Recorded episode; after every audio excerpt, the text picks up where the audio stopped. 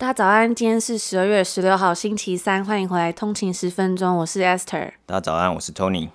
那原本星期三我们是没有更新节目的，但是因为声明稿的事情，有很多通勤族就来关心说是不是发生了什么事情。那原本星期三我们是没有要更新节目的嘛，但是因为昨天我们有发了一个声明稿的事情啊，有很多的通勤族就来关心我们啊，说是不是发生了什么事情？那其实那则声明主要是给合作厂商看的，但是为了让我们最重视的大家通勤族安心，也顺便跟你们分享一下在这段时间上面的心路历程，所以我们才决定要来跟大家聊聊发生了什么事情。那在今年六月的时候，我们就开始做了我们的 podcast 节目《通勤十分钟》。一开始我们是用 Anchor 这个平台做 hosting。那因为将节目上传到不管是 Apple Podcast、Spotify 或是 Google Podcast，通常都需要有一个 hosting 代管平台来做这件事情。所以我们在第一季使用了当时刚被 Spotify 买下来的 Anchor，它可以直接在手机上录音剪辑，然后上传。后来到八月的时候，我们就第二季的时候呢，我们就决定要转到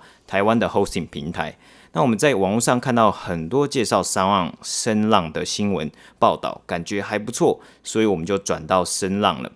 今年八月二十七号的时候，有听众主动私讯我们说，因为很喜欢我们的节目内容以及形象，所以希望能和我们进行广告商业合作。如果 OK 的话，他会向公司提案。我们稍微沟通了一下广告需求之后，那位听众表示，因为公司有委外的广告代理商，所以后续会有广告代理商主动来和我们联系。那结果到九月十七号的时候，SoundOn 就突然来讯说，这个广告案他已经帮我们向广告代理商报价了。但其实问题是我们根本没有授权说，嗯，SoundOn 可以帮我们报价。那我们自从选择使用 SoundOn 作为 hosting 的平台以来，委托处理的范围其实就只有代为上架而已，都没有包含任何的对外商业行为。而且他们的报价还有提案内容呢，其实也不符合我们实际上可以提供给广告主的服务，导致我们后续还要再向广告代理商澄清，以及重新谈契约条件等等的。那 SoundOn 这样的行为也增加了我们跟广告代理商的时间成本，还有作业上的困扰。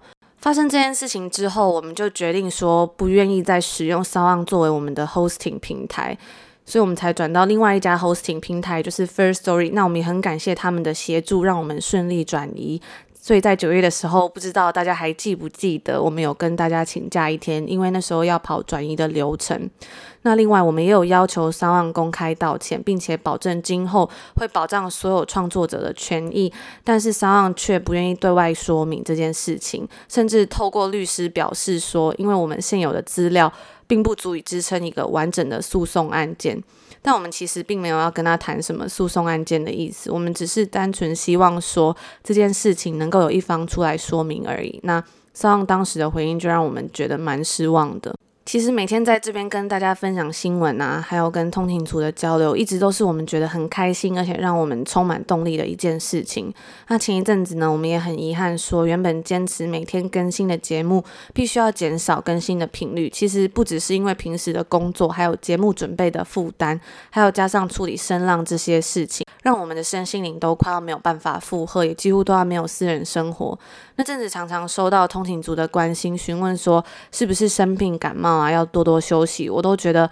真的很不好意思。那常常也因为感冒啊什么的，鼻音都很重。但是我们始终认为说，和通勤族们聊天、分享新闻才是我们最重视的事情，所以我们最后决定要调整更新的频率，才能好好维护每期节目的品质，并且好好的完成每一个跟厂商的合作案，继续带给大家最优质的内容。Podcast 如今能够在台湾逐渐起步啊，是所有创作者共同努力经营的成果。那只有当创作者的权益受到完整保障，台湾的 Podcast 生态圈才能越来越好。我们也希望类似的事情不要再发生。那我们也相信啊，这些挫折都会是我们未来的养分。继续秉持一贯的初衷啊，继续在这里陪伴大家，努力加油，一起进步，往更好的地方迈进。那也最后呢，也祝大家一切顺利。